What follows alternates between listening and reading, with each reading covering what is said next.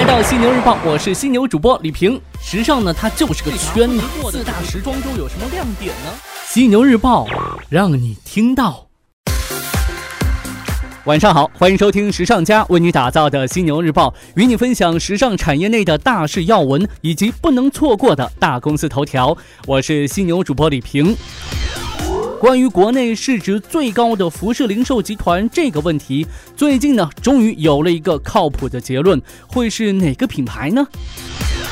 瑞银研究报告指出，安踏体育在过去两年一直加快多品牌策略扩张，去年更收购了韩国品牌可隆户外及童装品牌小笑牛。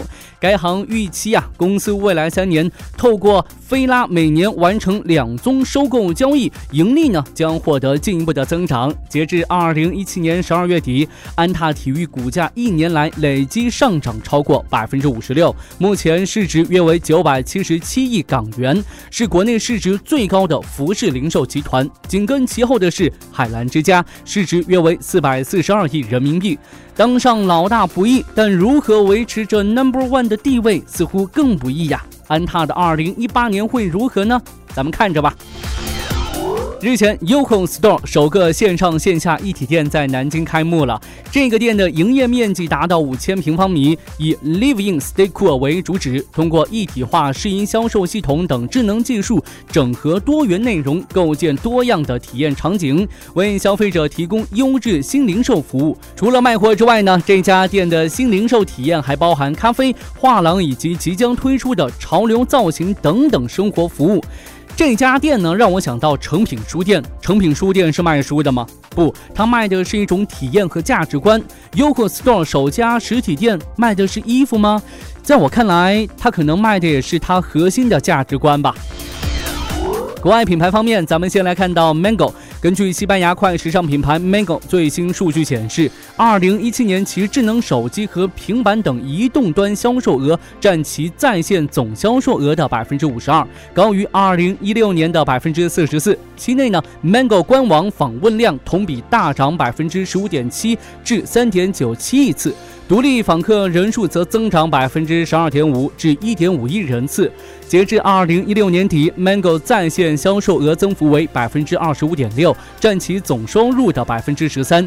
目前，Mango 已经在全球八十多个国家设有电商业务，今年呢会进一步扩张至其他地区。预计二零二零年其电商在总收入的占比将达到百分之二十。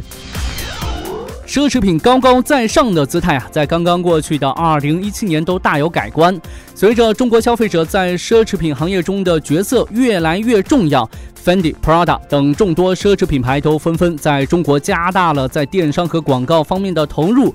在刚刚过去的圣诞期间，奢侈品牌兰博基尼在中国限量发售了价格为一万六千八百八十八元的手机 Alpha One。在中国，为了能够吸引更多年轻消费者，兰博基尼手机将广告投放在了国内最大的短视频平台快手上面。根据数据显示，啊，快手短视频平台聚集了大批年轻用户，在一亿日活用户当中，九零后占比是超过了八成。这一次，兰博基尼手机的广告在快手上一经上线，播放量就达到三十二万。虽然播放量有这么多，但真正是兰博基尼手机精准客户的又有多少呢？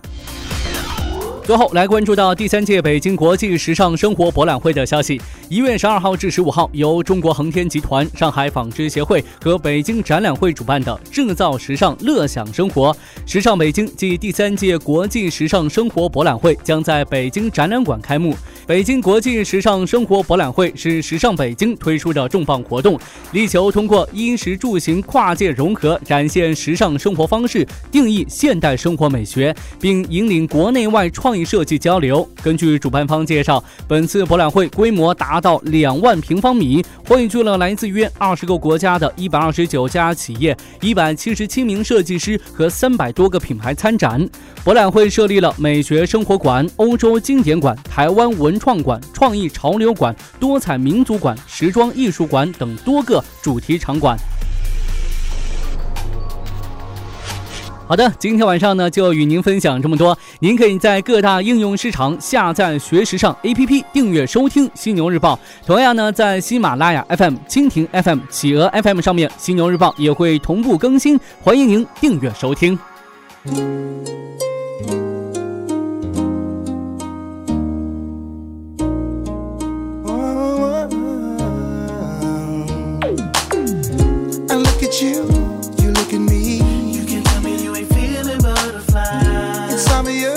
that's some chemistry. I think I know what it feels so right. Girl, I wanted so long to know. Now you're telling me I gotta let it go. Don't tell me I have to oh. start all over again. Never thought this day would come. This is something that I wanted in my life. I realized you're the one. And you're telling me it's time to say goodbye. What's inside of my heart?